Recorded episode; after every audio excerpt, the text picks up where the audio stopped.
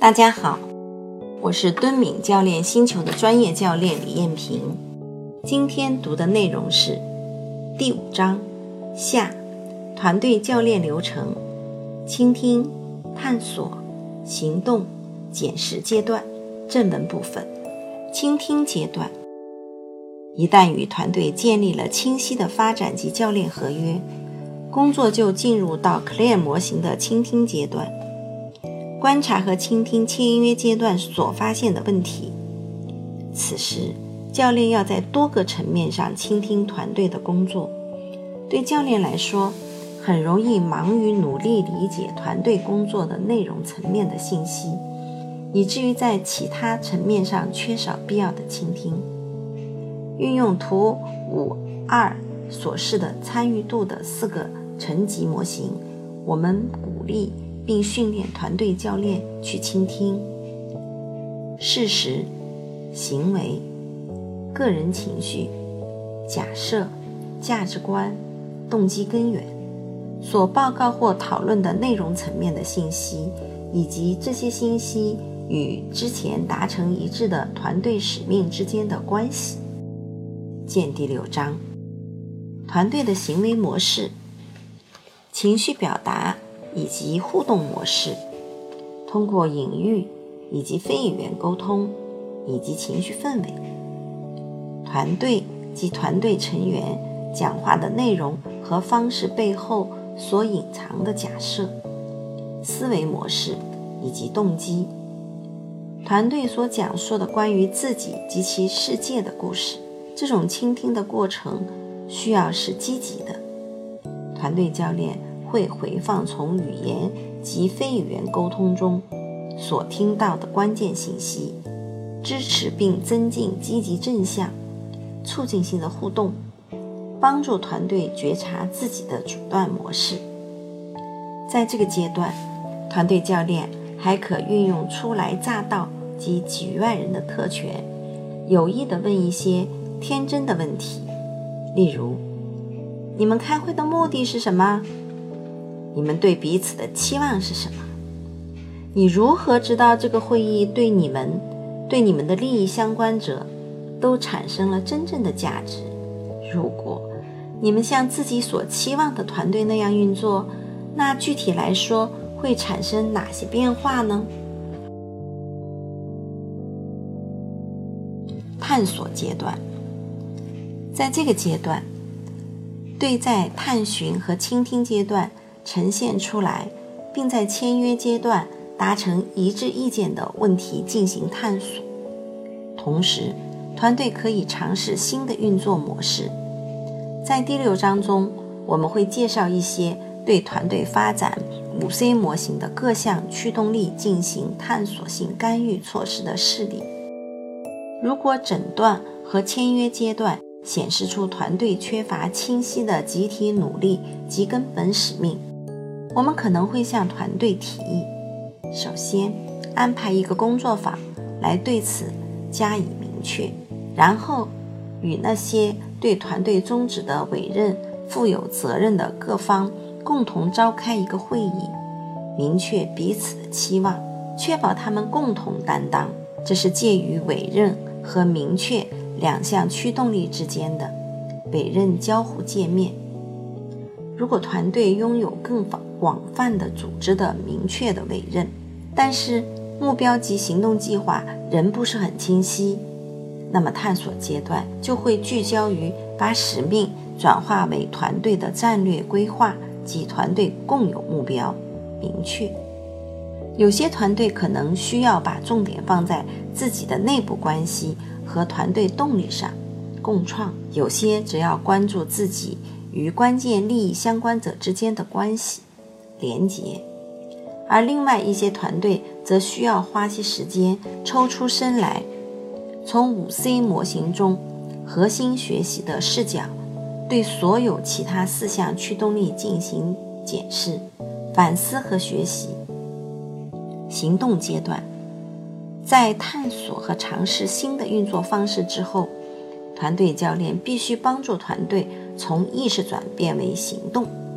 团队要有什么样不同的行为以及更好的绩效表现？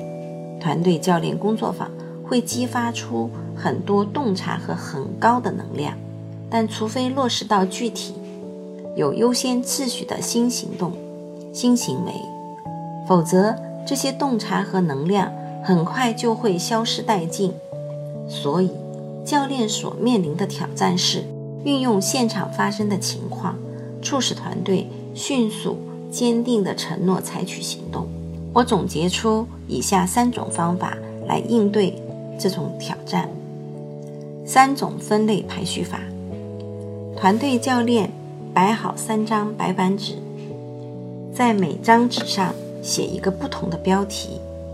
我们要保持或发扬。我们要停止做，我们要开始做。把团队分成三个小组，请每个小组分别在一个白板或一张白板纸前开始讨论。这是第一阶段。各个小组对自己面前这个问题进行头脑风暴，大家写下自己的想法，每个想法之间留一些空白。五分钟后。请每个小组移动到自己右侧的下一个白板前。这个方法的第二阶段是在前一个小组想法的基础上继续发挥，使之更加具体化。第二块白板前讨论的规则是：不允许划掉任何内容，但鼓励每个人在原有基础上具体化或增加一些想法，例如。前一个小组在白板纸上写的是沟通，那么第二个小组就要加上对谁和谁之间的沟通，关于什么的沟通，这样问题的回答。这个方法的第三阶段是让每个小组去到最后一块白板前，再一次，团队成员可以加上一些还没有列上的去的想法，同时。还要给上面已有的想法填上更具体的内容。最后，每个小组回到自己最初的白板前，看看上边的内容，给问题排出优先次序，或者给每位团队成员发五个投票贴，请他们从三个白板上选择自己认为团队需要优先考虑采取行动的问题。把投票贴贴在旁边，他们可以按自己的想法任意分配这五个投票贴。这种视觉化的投票方式可以快速地显示出团队关于前进方向和优先次序的看法。团队就共同优先事项达成一致后，就需要大家付出努力，确定具体行动。促进改变发生。我经常使用我自创的六 P 模型来进行简单的规划。目的，purpose。解决这个问题后将会取得哪些成果？我们用来评估这些成果的标准是什么？原则，principles。如何以一种践行团队核心价值观的方式？来实现改变，而这些方式本身就会传达信息。参数 （parameters） 变革活动的范围，什么不在关注范围之内，以及时间和人员的限定。计划 （program） 必要的时活动时间表。人员 （people）。谁对这个问题负责，并促使改变发生？过程 （process） 负责这些人会如何处理这个问题？他们将如何让其他团队成员参与进来？快进演练法，我们越来越发现，只在团队活动中承诺采取新的行动是不够的，因为仅有良好的意愿。是不会成事的，所以在我们所有关于变革型教练的著作中，我们开发出一种快进演练法。团队教练选择几个团队正致力于做出改变且已成型，SMART，具体的、可衡量的、可行动的、现实的、有实现的行动计划的关键项目。然后问团队：你们如何可以在现在的团队活动当中开始实践这项改变？当我们与一个重要的政府部门高管团队合作时，最受这个团队欢迎的一项干预措施，就是在真实问题当中实践新的行为。在一次活动中，当他们承诺了要采用五种新的工作方式时，我们请他选择出一个团队现在所面临的重要挑战，马上开始运用这些新的方式。我给了他们一个健康警示：目标不是要做到完美，而是要快速从失败中学习。实际上，我还补充说，如果在接下来的四十分钟内未达成愿望，他们没有犯至少六次错误的话，那么可能就是学的还不够快。当团队成员结束离岗学习，回到一次任务艰巨的会议当中时，作为团队教练，我负责观察他们在实践五种新工作方式的情况。在四十分钟内，我们大概经历了四次暂停。我叫停任务，让团队成员分享发现、体验和感受。然后我问大家，在践行新行为时，哪些方面做得很好，哪些方面可以做得更好。在一些展厅中，反思很充分。将之后的演练带到更高层次。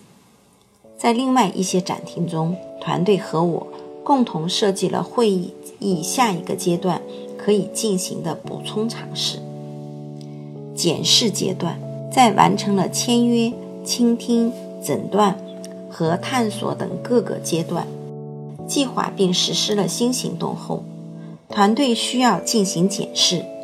如同所有学习和改变的循环一样，团队要准备好了解这样一个事实：当他们试图改变一些事情时，会将在团队文化和系统动力方面有更多发现。